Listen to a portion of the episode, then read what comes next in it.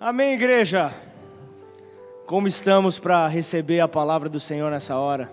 Coração aberto, ouvidos atentos à palavra do Senhor. Que Ele possa, que Ele possa nos mostrar aquilo que Ele quer para nós.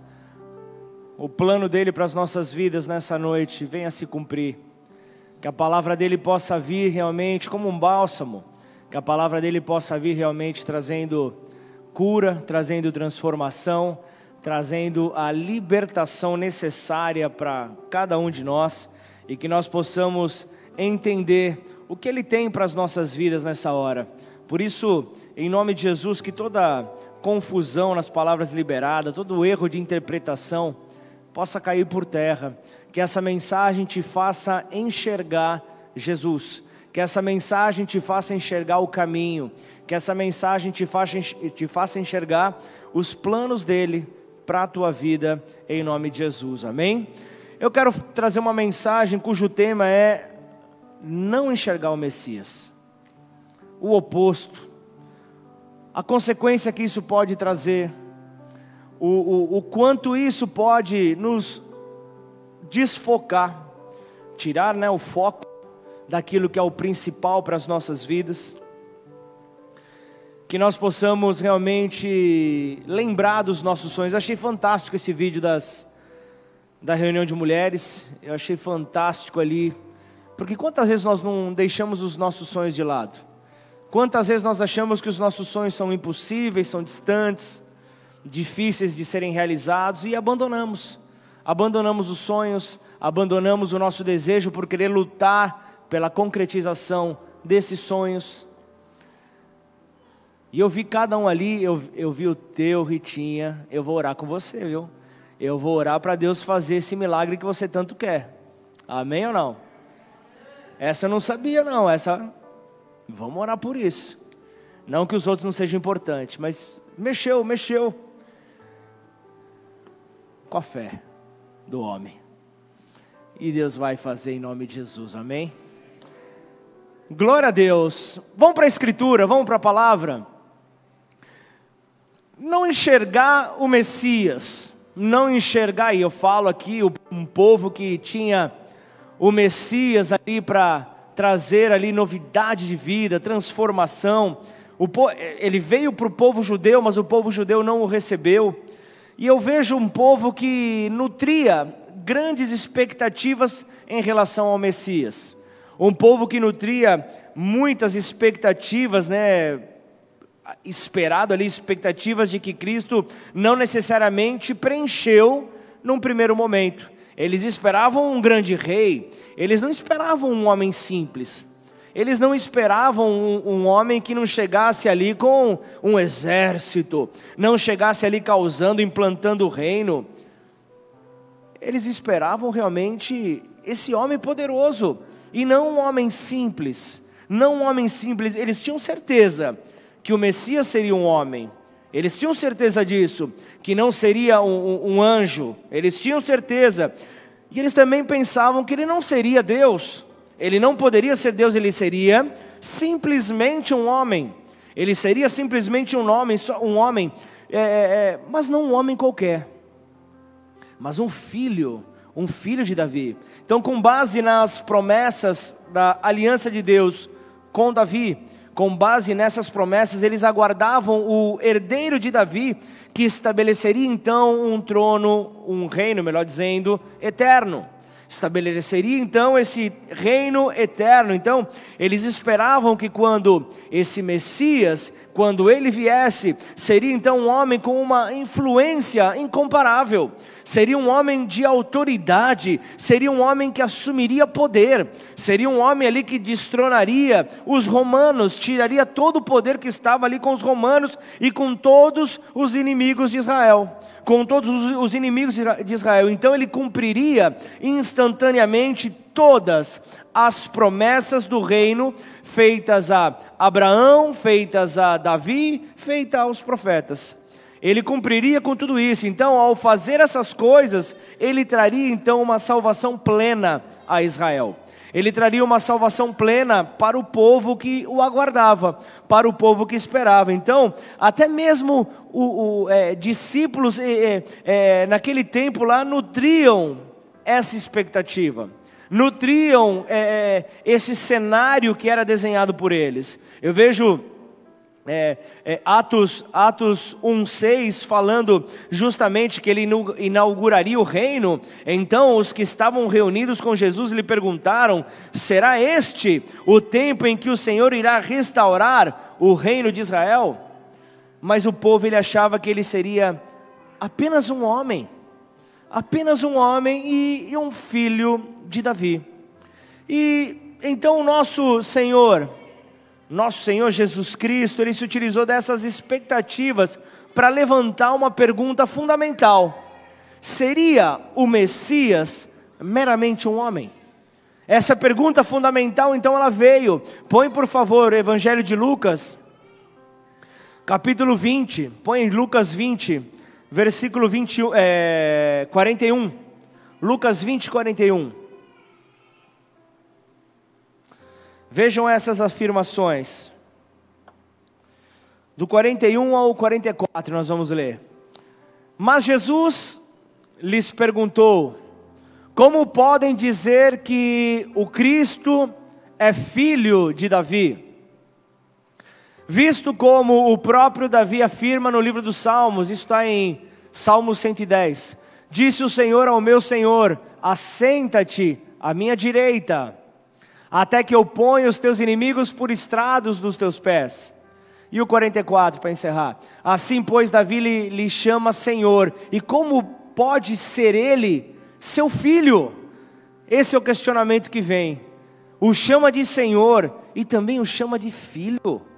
Como isso pode acontecer? Como isso? É, é uma pergunta chave que nós vemos aqui. E eu quero nessa hora que você ponha a mão sobre a tua Bíblia. Vamos orar. Senhor, em nome de Jesus, ó oh Pai, nós pedimos, ó oh Deus, o teu direcionamento. Nesta hora, Pai, a tua palavra foi liberada e sabemos que a tua palavra ela não volta vazia, mas antes ela cumpre com o propósito para qual o Senhor a designou. E eu creio que o Senhor preparou esse dia, 14 de novembro, Pai, para que nós pudéssemos enxergar a Jesus, para que nós pudéssemos enxergar ao Messias. Por isso, Pai, tudo aquilo que possa ofuscar a nossa, a nossa visão, que seja retirado, que seja removido, tudo aquilo que possa nos confundir, que caia por terra, Pai, e assim que o Senhor possa cumprir com o teu propósito para com as nossas vidas, e nós não iremos, ó Pai, resistir em nada, com total liberdade, Espírito Santo de Deus, trabalha sobre as nossas vidas, ó Pai. Em nome de Jesus, toda distração, ó Pai, possa ser neutralizada pelo toque da sua voz. Que a sua voz, ao, ao chegar aos nossos ouvidos, ó Pai, não permita que nenhuma distração, Pai, tire o propósito da palavra que foi liberada. E assim, Senhor, nós rendemos graças ao Teu nome, porque desde já, Senhor, nós te agradecemos pelo impacto que o Senhor gerou em nós nesta noite. Pela fé já falamos de antemão, Senhor, que somos gratos por Tua bondade e fidelidade, em nome de Jesus. Amém? Glorifica aí o Teu Deus no Teu lugar.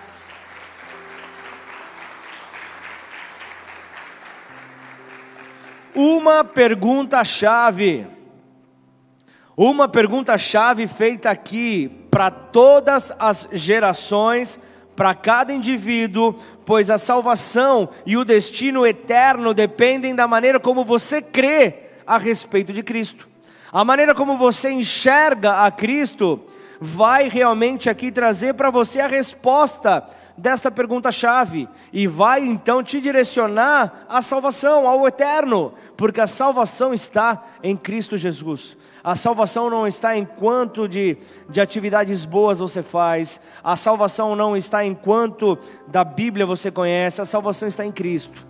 Ele é a nossa salvação, Ele é o nosso Salvador, Ele é aquele que vem, mesmo com o, o, a, o o ódio do, dos líderes daquele tempo, mesmo ali com, com o interesse instável da, da multidão descompromissada da sua época, mesmo com, com, com tudo isso acontecendo, Jesus ainda assim era um grande evangelista. Jesus ainda assim falava acerca do reino, falava acerca da transformação que o homem passaria por conhecer então este reino por conhecer o rei deste reino. Então, eu vejo aqui que, que há apenas alguns dias da, daquela agoniante travessia até a cruz, apenas alguns dias de cumprir, de cumprir então a sua missão, mais uma vez eu vejo Jesus então esclarecendo quem Ele é. Jesus trazendo então clareza de quem Ele é e de que Ele chamaria é, pecadores ao arrependimento, chamaria então pecadores a crer chamaria então pecadores a viver uma nova vida. Então, eu vejo que o que ele traz nesse versículo, versículo que nós lemos, fala muito acerca disso, e traçando um paralelo, Mateus 22, 42, põe no telão, por favor. Traçando, traçando então um paralelo, eu vejo aqui Jesus perguntando algo também fundamental.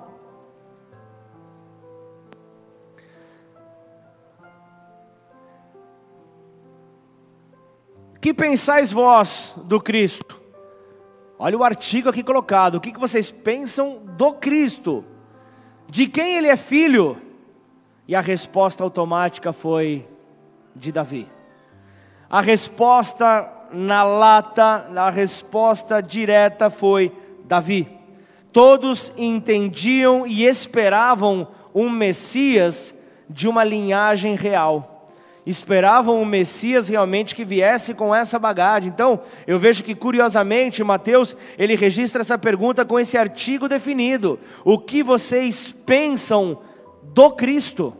O que vocês pensam do Cristo? Então, naquele momento, Jesus ele não estava enfatizando a si mesmo. Ele não estava enfatizando o Filho de Jesus, ele estava enfatizando o Cristo. Ele estava enfatizando o Salvador, ele estava enfatizando o Redentor. E simplesmente o que Jesus estava perguntando aqui era: como é que vocês enxergam o Messias? Falem para mim, como é que vocês enxergam então o Messias? E ainda, de quem ele é filho? De quem ele é filho? E a resposta foi de Davi. A linhagem de Davi, aquele que é rei. Só que a compreensão deles parou aqui. A compreensão parou nesse momento poderia ter evoluído, poderia ter sido realmente edificados, radicados na fé, como o Bruno e a Lívia, mas eles pararam. Eles pararam aqui, eles tinham uma, uma concepção tão errada a respeito do Messias, eles tinham uma concepção tão errada que eles esperavam que ele fosse mais que um homem com direito adquirido ao trono ao trono de Israel. Eles pensavam, eles pensavam nessa linha, né, sobre essa direção. Não era algo é, completamente é, herético, ou não, não era algo completamente blasfemo, mas era, era uma informação incompleta. Era algo incompleto, e quando se está tratando da pessoa, da obra de Cristo, o incompleto está igual a errado. Amém ou não? Amém ou não? Estão comigo?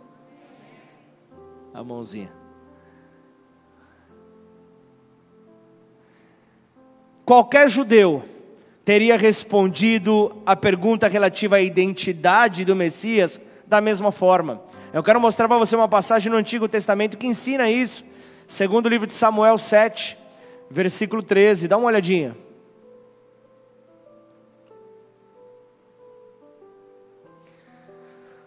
Segundo o livro de Samuel 7, versículo 13: Este edificará uma casa ao meu nome, e eu estabelecerei para sempre o trono do seu reino. Então, eu vejo isso, eu vejo também Jeremias 23, 5, vai anotando aí: Eis que vem dias, diz o Senhor, em que levantarei a Davi em que levantarei a Davi como um renovo justo, um renovo justo, e como rei que é, reinará, agirá com sabedoria e executará o juízo e a justiça na terra. E ainda tem mais outras passagens, eu vou falar só mais uma. Mateus 9, 27. Partindo de Jesus dali, seguiram-no dois cegos, clamando: Tem compaixão de nós, filho de Davi. Tem compaixão de nós, filho de Davi. Então, eu vejo é, também Lucas retratando no capítulo 18 que mais tarde, no ministério de Jesus, enquanto passava por Jericó, outro cego passou por ele. Por que tantas, por que tantos símbolos? Por que tantos cegos passam no caminho de Jesus? O que, que ele quer nos mostrar? Ele quer dar, ele quer dar visão. Ele quer devolver a visão àquele que está cego, não apenas o milagre físico na pessoa, mas Ele quer fazer para a minha vida, Ele quer fazer para a tua vida, Ele quer devolver a visão, Ele quer que eu e você possamos enxergá-lo, possamos enxergá-lo como a única alternativa para a saída das nossas dificuldades, para a saída das nossas dores. E esse cego de Lucas 18, ele chega e clama: Filho de Davi, tem misericórdia de mim. E a pergunta é: o que você quer? Poxa, Imagina o cego estar tá ali na, na, na fila para receber oração. O que, que o cego ia querer? Mas se você não quiser abandonar a sua velha história, se você não quiser abandonar a sua velha condição, se a tua fé não te direcionar a isso, você não vai conseguir ser curado. E Jesus estava trazendo isso ao cego. Se você não quiser ser curado, se você não dá esse passo de fé, você não vai voltar a enxergar. Por isso Jesus pergunta: O que queres que eu te faça? O que você deseja que eu te faça? Qual é a tua vontade? E então o cego, ele pediu: Eu quero enxergar novamente. Eu quero enxergar novamente. Eu quero te dizer então, a fé, a fé ela nos faz enxergar o mundo com o olhar de Deus. Você viu o testemunho aqui da Vanessa do Bem? O, é, é, é justamente isso. Você enxerga o mundo de uma maneira diferente. Você enxerga o mundo de uma maneira diferente porque o teu combustível, as tuas lentes de contato, é a fé. E a fé faz com que você tenha uma nova ótica. Mateus 12, ele declara: Então lhe trouxeram um endemoniado, cego e mudo. É tudo que, que o nosso adversário quer dos cristãos um cristão cego um cristão mudo, ele pode até vir na igreja quanto tempo ele quiser, mas se ele não consiga, se ele não conseguir enxergar e se ele não conseguir proclamar, de manhã falamos a, a respeito da proclamação. O Valdir trouxe a mensagem dessa manhã, uma bênção. E, a, e aí eu vejo justamente acerca disso, se não houver a proclamação, se estivermos impedidos de proclamar, não, nada vai acontecer, nada vai ser realizado, mas nesse momento eu vejo justamente aqui, eu vejo aqui, trouxeram um cego o mundo e ele o curou. passando o, o mundo a falar e a ver, e toda a multidão se admirava e dizia: É este, porventura, o filho de Davi? É este, porventura, aqueles que vocês esperavam? Então foi isso que todos entenderam: que o Messias era o filho do rei Davi era da linhagem de Davi. Então, eu vejo que de fato, né, Zacarias, o, o, o pai de João Batista, ele serve como uma boa ilustração para isso, né, porque quando Zacarias ele ouviu acerca da vinda do Messias, que ela era iminente, que ela estava para acontecer, isso porque Deus havia prometido dar a, a, a, a ele e a sua mulher estéril um filho dar a ele então uma, uma descendência, um filho que seria o precursor do Messias. Então, é, é, por meio disso, quando ele ouve acerca dessa iminente vinda do Messias, ele foi tomado ali, ele foi cheio pelo Espírito Santo. Lucas 1,67 fala sobre isso, e então ele profetiza. Vem ali a palavra, é, depois no versículo seguinte: Bendito seja o Senhor, Deus de Israel, porque visitou e redimiu seu povo e nos suscitou plena e poderosa salvação na casa de Davi, o seu servo. Pastor, onde você está querendo chegar? Onde você está querendo me levar? Então entenda que, que, que visto então que o Messias seria filho de Davi, a maneira mais óbvia que os líderes judaicos tinham de é, disposição para desacreditar Jesus ou ainda contestar as suas afirmações, conquistar, é, é, contestar aquilo que ele falava, era é, a, a, as afirmações sobre o ser o Messias, era justamente retirar os registros do templo, retirar os registros do templo e mostrar que ele não havia nascido da linhagem de Davi, logo, ele não seria o Messias que havia sido prometido. Estão comigo ou não? Foi clara a explicação? Porque eu estou me esforçando até aqui, amém ou não? E aí o que, que eu vejo? Eu vejo então que, que os fariseus e escribas, eles ficaram como que malucos naquele tempo e começaram a pesquisar e, e, e confirmaram esse detalhe crucial.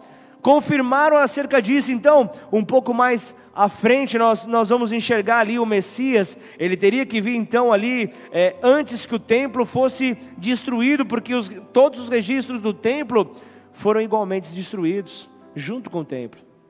Então, tais genealogias, tais ali é, é, mostrando ali a incontestável linhagem de Cristo, é, eu vejo que permanece ali no, no como testamentos da, é, de um plano soberano de Deus, de um plano que não volta atrás. Ele sabe o plano que ele liberou. Então, eu vendo a resposta dos fariseus, vendo a resposta dos escribas à pergunta de Cristo, ela é precisa. Ele é filho de Davi.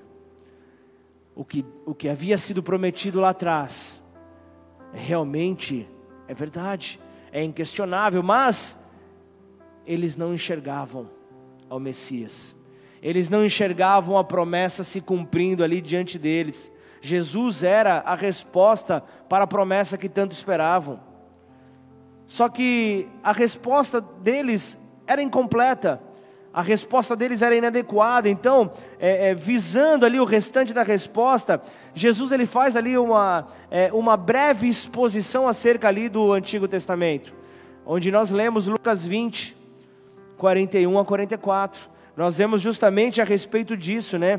Como, e ele, ele cita Salmo 110, falando, como assim Davi? Como que Davi pode chamar a, a, a mesma pessoa de Senhor e pode chamar de filho? Mas como assim? Chamar o filho de Senhor. Que petulância, que falta de respeito, como pode algo assim acontecer? Então isso acaba sendo surpreendentemente brilhante, isso acaba sendo realmente é, é, é, algo esclarecedor, porque nenhum pai que se preze jamais chamaria ao seu filho de meu Senhor.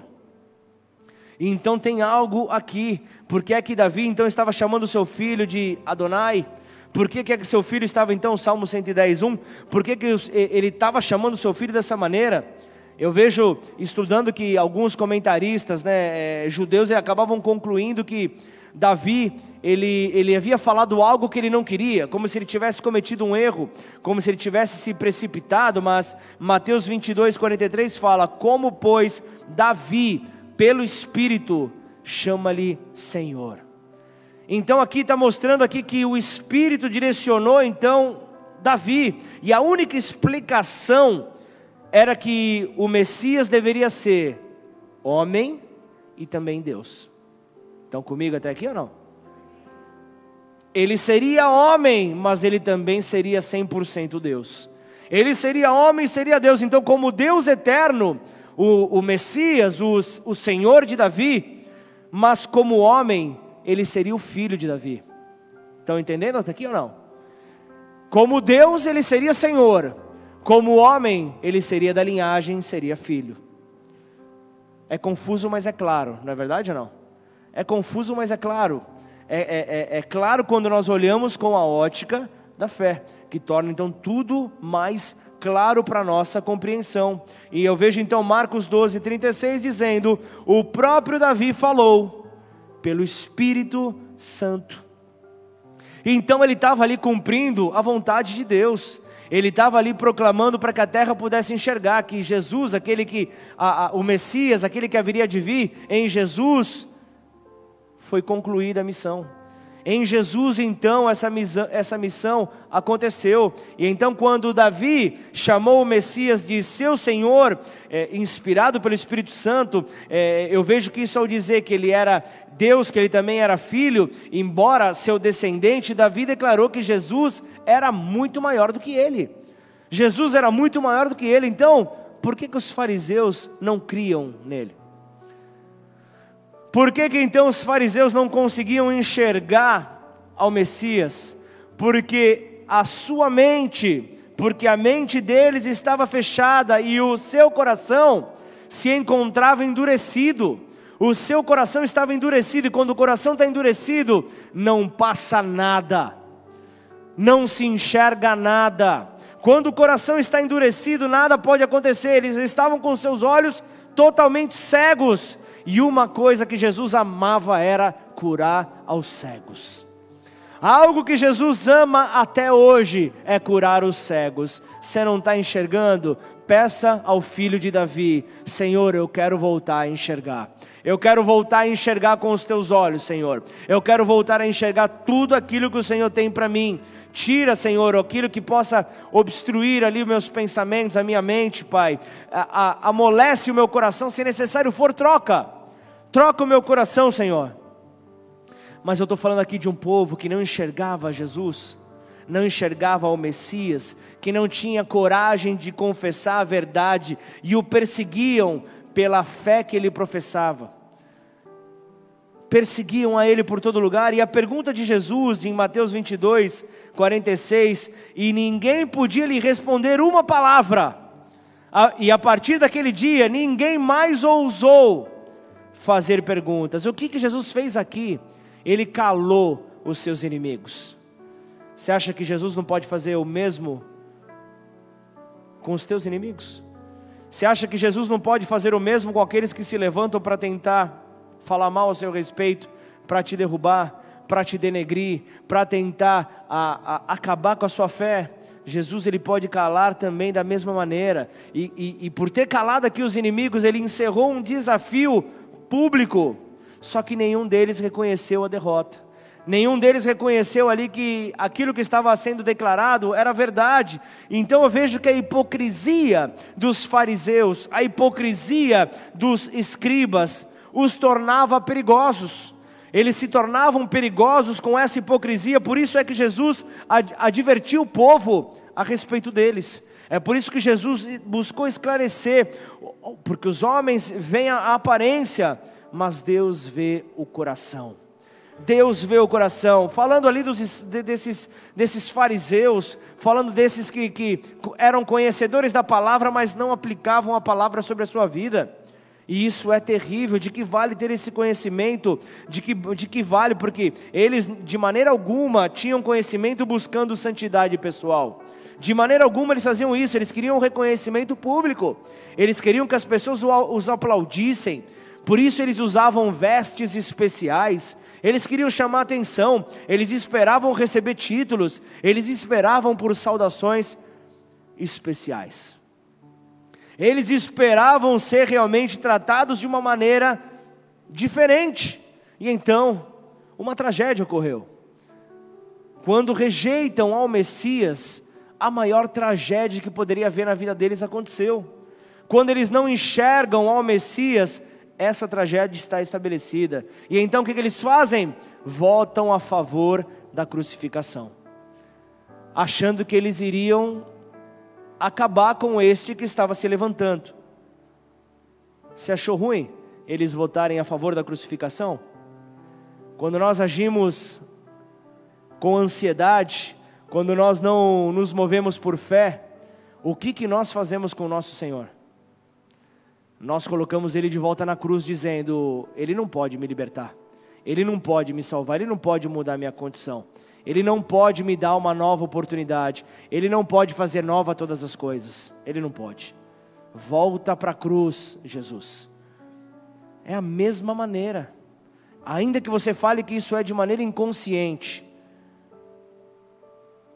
é feito isso, dizendo como se Jesus não tivesse poder para mudar todas as coisas. E esses fariseus grandes estudiosos da palavra não a colocavam em prática sobre as suas vidas, então continuavam por aquilo que eles enxergavam. Eles não se moviam por fé, não se moviam pelo poder da palavra. E deixa eu te dizer algo: Jesus lhes deu inúmeras oportunidades mudança, para a mudança. Jesus fez isso, só que todas elas foram desperdiçadas. Todas as mudanças foram deixadas de lado. E essa mesma situação, ela vem se repetindo nos dias de hoje. Essa mesma situação vem se repetindo nos dias de hoje. Por isso é que o Espírito Santo nos adverte. Hoje, Hebreus 3, 7, 8. Hoje, se ouvires a minha palavra, hoje, se ouvires a minha voz, não endureça o seu coração. Essa é uma palavra para o ano 2021.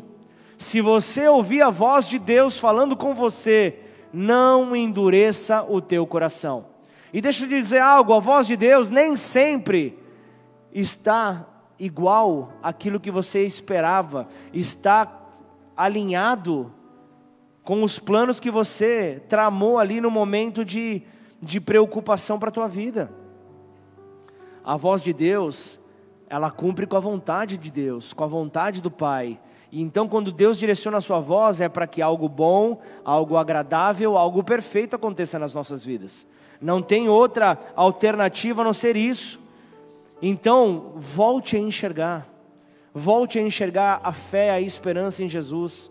Ainda que você pense que não tem muitas escolhas sobre a tua vida, até porque, vamos lá, vamos pensar, quando você nasce, nós não podemos escolher os nossos pais. Nós, nós não conseguimos escolher o país onde nós nasceríamos. Alguém conseguiu escolher? Nós não conseguimos. Nós não conseguimos fazer isso, nós não conseguimos ter essa oportunidade. Quando nós nascemos, nós não, nós não pudemos escolher como viríamos ao mundo, em qual família nós entraríamos, mas nós podemos escolher como nós iremos embora desse mundo, amém ou não? Você pode fazer essa escolha. Você pode mudar sim o seu caminho. Você pode mudar sim a, a, o posicionamento que você estava tendo até então. Você pode ter essa mudança. Então, nós podemos escolher abraçar o nosso destino e dizer sim ao plano de Deus, dizer sim ao plano de Deus para as nossas vidas, dizer sim para aquilo que Ele tem para nós. Entenda que quando Deus nos formou, Ele também estabeleceu desígnios, desígnios para a nossa existência, desígnios para a nossa existência e nos capacitou com dons, Ele nos capacitou com talentos para poder então cumpri-los. Para poder cumpri-los. Então entenda que esse é o nosso chamado. Essa é a nossa vocação, essa é a nossa missão como cristão na terra, como cristãos aqui na terra. E o melhor de tudo, Deus ele trancou esse propósito no teu coração. E ele tem uma cópia da chave e você tem outra. Quem é que pode abrir esse propósito? Quem é que pode abrir esse coração? Só ele só você.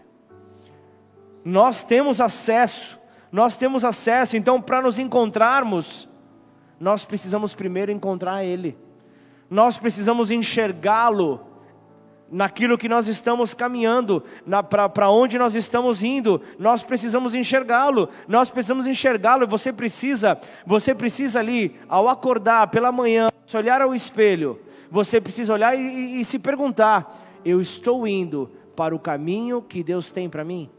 Eu estou trilhando o caminho, os passos que Deus sonhou para a minha vida, que Deus direcionou para a minha vida? A resposta vai estar em você. A resposta está naquele que nos criou. O Espírito Santo, estando dentro de você, ele tem a resposta para você. Ele tem a resposta para como você vai conseguir voltar à sua origem de onde ele te formou, de onde ele te criou. Então é lá que você precisa então compreender. Então quanto mais nós o buscamos, mais perto chegamos, mais o conhecemos, mais revelação então vem em nossa direção. Com isso, mais entendimento nós recebemos. Posso ouvir um amém? Mais entendimento nós recebemos conforme nós nos aproximamos dele. e o sentimento de, de, de estarmos completos, o sentimento de satisfação de quem tem uma vida é, redefinida por Ele é indescritível. Se você passou por isso, você entende. Se você ainda não passou, hoje é o dia que o Senhor quer então redefinir o teu caminho para que você possa enxergá-lo. Que você possa então enxergá-lo. Entenda que a satisfação de, de vivermos então sabendo que nós estamos onde nós deveríamos estar, fazendo aquilo que nós fomos chamados a fazer, é indescritível. Estarmos certos de que nós estamos construindo algo de valor espiritual, de valor eterno, não tem preço. Eu não tenho a data de quando Jesus retornará, mas uma coisa eu faço, eu falei agora há pouco com o pessoal do Boas-Vindas: você pode me ver triste, você pode me encontrar cansado, mas jamais você vai me encontrar desanimado, porque eu quero deixar um legado, eu quero deixar aqui, porque amanhã o Senhor me leva para a glória, eu quero ver essa história continuar. Eu quero estar ali é, diante do, do, do, do telão 4K que vai ter lá no céu. Eu quero poder olhar e falar: Jesus amado, onde esses homens e mulher de fé estavam que estão fazendo essa revolução? No ano de 2200, sei lá que ano que vai ser, mas como isso pode acontecer? Então você entende que você também pode gerar esse legado? Você pode deixar isso?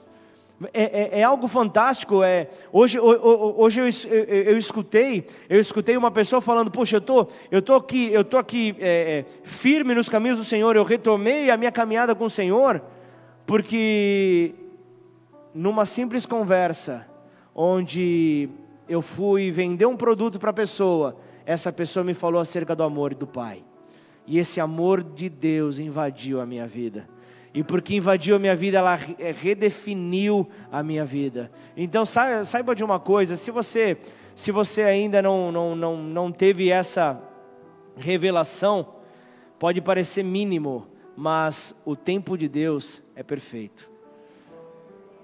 Você fala, puxa, mas pastor, isso é tão básico. Pois é, mas a ansiedade não tomaria conta de você se você tivesse certeza disso. E a ansiedade é um mal que nos assola nos dias de hoje. E a ansiedade, ela luta com a fé. A ansiedade quer, quer dizer para a fé: o, o, o meu lugar aqui é cativo. O meu lugar na vida do, desse servo de Deus é cativo. Pode sair, fé. Pode sair, porque se você entrar, eu tenho que sair. Posso ouvir um amém? Então entenda isso: o tempo de Deus é perfeito. Quando os nossos passos estão em harmonia com o relógio do céu com, quando os nossos passos estão ligados, tudo acontece no tempo certo, e então não há limites para o que Ele pode fazer, não há limites para aquilo que Deus vai fazer sobre a tua vida, e Ele vai te levantar, e Ele vai te fazer grande nesta terra, para que através da sua vida, para que através da sua vida, igreja, outros possam conhecê-lo. Quem crê nisso, glorifica o nome do Senhor. Aleluia. Aleluia! Coloque-se de pé no seu lugar. Aleluia, Pai. Aleluia, Senhor.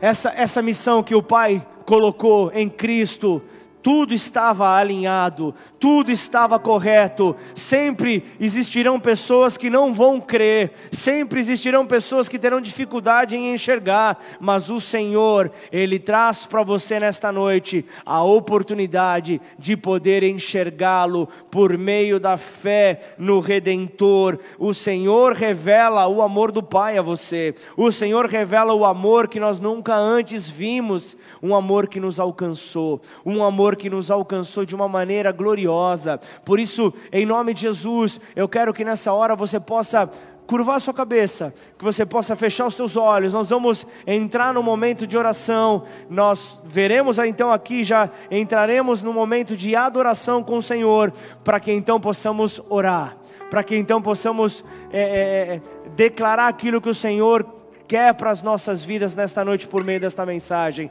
Senhor, nós precisamos, ó Deus, colocar aqui, Senhor, tudo alinhado, Pai. Cada palavra, Pai, cada, Senhor, direcionamento nesta mensagem, Senhor, para nós, ó Deus, em nome de Jesus, ó Pai, eles não enxergaram, Pai, votaram a favor, Senhor, da crucificação. Jesus foi até o final, porque era assim que o Pai havia determinado que acontecesse. Ele precisava passar pela crucificação, ele precisava passar pela pior morte naquele tempo, ele precisava passar pelo pela pior experiência que um homem poderia passar, para que então todos pudessem ver que ele foi até o final, por amor a mim, por amor a você. Ele foi até o final justamente para que o perdão pelos pecados que só o Pai pode fazer removesse o peso que você insiste em querer carregar nos seus ombros. Ah, mas eu não quero, eu não quero, Pai. Eu não quero de qualquer maneira fazer, Senhor. Nada para o Senhor. Eu não quero, Pai. Eu não quero porque eu não mereço. Eu não sou digno. Realmente você não é, mas o Senhor te torna digno o Senhor te justifica, o Senhor te coloca de pé, ainda que você deseje, ainda que você inconscientemente se prostre, se renda às suas dificuldades, se renda às suas dores, se renda à sua tristeza, o Senhor quer te colocar de pé, o Senhor quer te erguer, o Senhor quer te colocar numa posição de honra nesta terra, porque foi por cabeça que o Senhor te levantou não para ficar por cauda, não para ficar humilhado, não para ficar ali prostrado diante das dores, das lutas, mas Ele te fez, Ele te fez para ser mais que vencedor nesta terra, Ele te fez para triunfar em glória, poder e majestade, em nome de Jesus. Filho de Davi.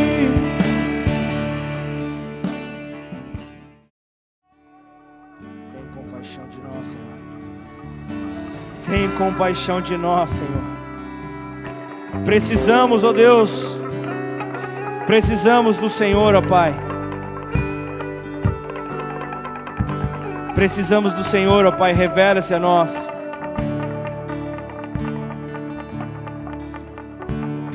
Precisamos do Senhor, ó Pai.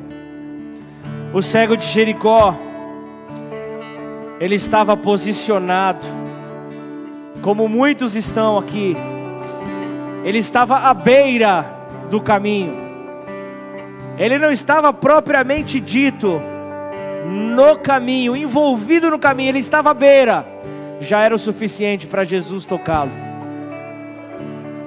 Você precisa decidir: eu quero encontrar esse caminho, eu quero voltar a enxergar, Senhor assim como o cego em Jericó, nem o nome teve aqui revelado.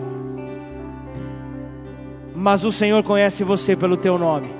O Senhor conhece a tua identidade. O Senhor conhece os planos que Ele tem sobre você. O Senhor conhece os planos que Ele tem sobre cada um de nós. Portanto, não, não deixe, não deixe para trás aquilo que Ele tem para você. Então, o teu desejo é o seu desejo deve ser: eu quero voltar a enxergar.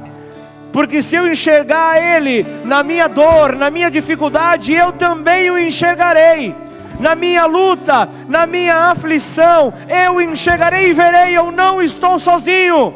Ele está comigo, Ele está comigo, e porque Ele está ao meu lado, tudo será diferente. Eu conseguirei me levantar, eu conseguirei me posicionar, eu conseguirei sair do lugar onde eu imaginava que não havia mais aonde sair. Eu achava que eu me encontrava no fundo do poço.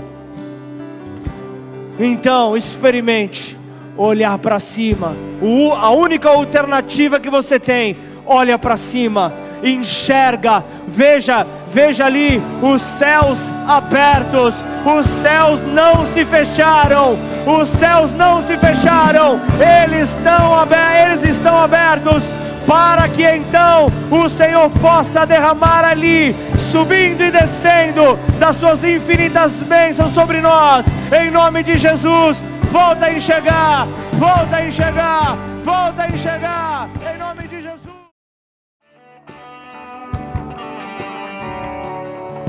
Sabe o, sabe o melhor? O cego, ele chega e diz: Jesus, filho de Davi. O cego sabia quem ele era. Talvez você possa hoje se encontrar cego, mas você sabe quem é o autor e consumador da tua fé. Você sabe quem é quem tem, que tem poder de fazer novas todas as coisas. Então, que nessa hora você possa dizer: Jesus, filho de Davi, tem compaixão de mim, me faça voltar a enxergar, me faça voltar a, a trilhar o caminho que o Senhor tem para minha vida. Em nome de Jesus, Pai, eu quero orar nesta hora, Senhor, por aqueles que se encontram, Pai, sobre esta condição. Aqueles que se encontram mais cegos, ó Deus aqueles que, que podem ter fé, Senhor, mas não uma fé suficiente para que os seus olhos se abram. É como que uma fé natural, Pai. Mas sabemos que essa não é a fé que o Senhor tem para os seus filhos, mas é escolha minha, é escolha do meu irmão. Somos nós que precisamos, ó Pai, pedir, acrescenta-nos fé, como os discípulos declararam. Acrescenta-nos fé, Senhor. Nós precisamos de mais fé para poder voltar a enxergar. Que assim venha sobre a vida dos teus nesta noite, Pai. Em nome de Jesus, Senhor. Abre os olhos daqueles que não te conhecem, Pai. Abre os olhos daqueles que te conhecem, mas as dores, as dificuldades da caminhada, Senhor, fizeram com que eles viessem a se fechar. Em nome de Jesus, Senhor. Que esses olhos se abram, Pai. Que esses olhos se abram, Senhor em nome de Jesus, traga de volta a visão, traga de volta a esperança, traga de volta, Senhor, os sonhos.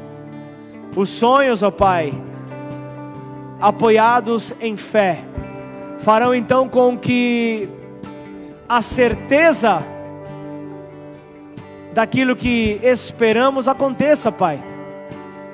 A certeza que somente o Senhor pode testificar, Pai que ela possa vir sobre as nossas vidas, sobre esta casa, em nome do Senhor Jesus, Pai.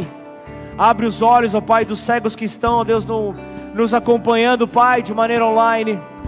Aqueles que verão esta mensagem ao longo da semana, envia essa mensagem para alguém. Tem algum cego que você conhece que precisa voltar a enxergar? Alguém tem que estar tá recebendo essa palavra.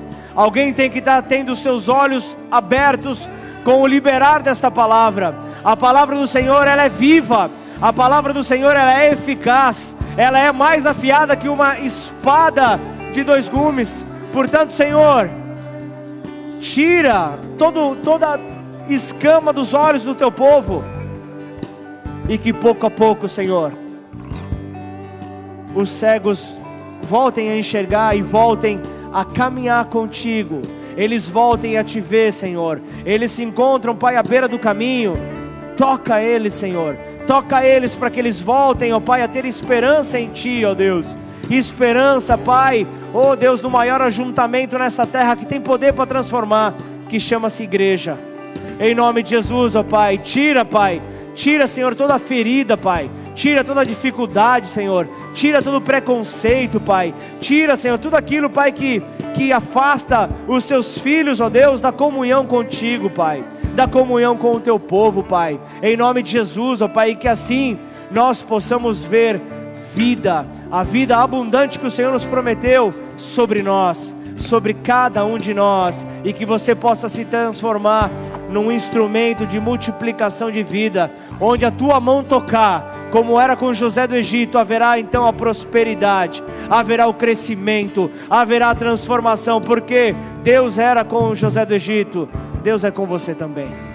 Amém ou não? Então que nós possamos guardar tudo isso que o Senhor liberou para as nossas vidas nessa noite, Pai. Só que eu não posso terminar, Pai, esta reunião. Igreja, eu não posso terminar esta reunião sem antes apresentar um convite.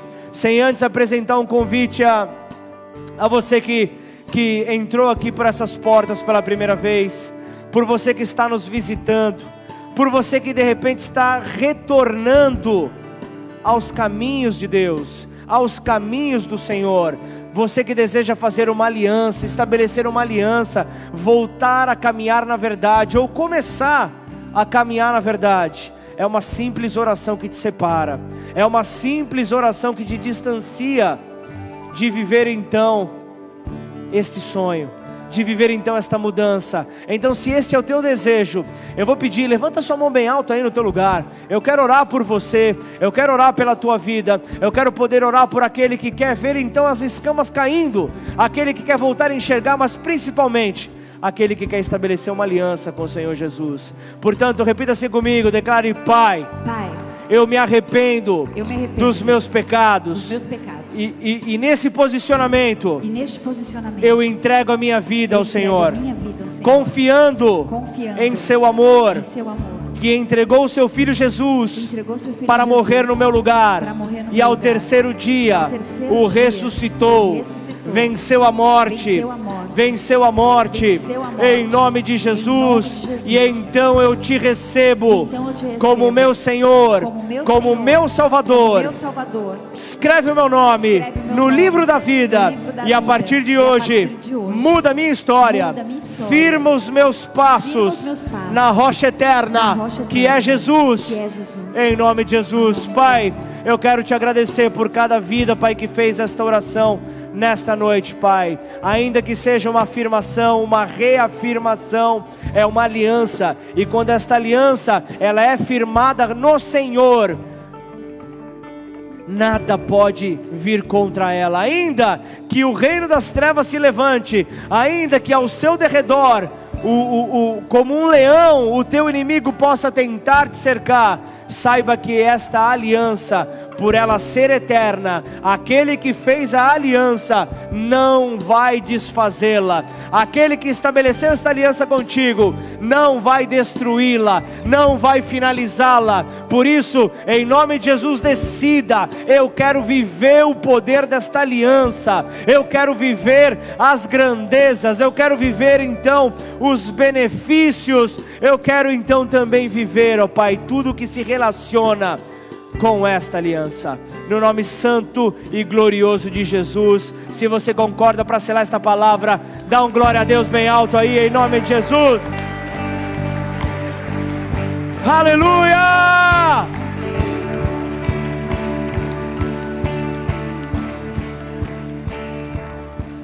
Glória a Deus! Aleluia!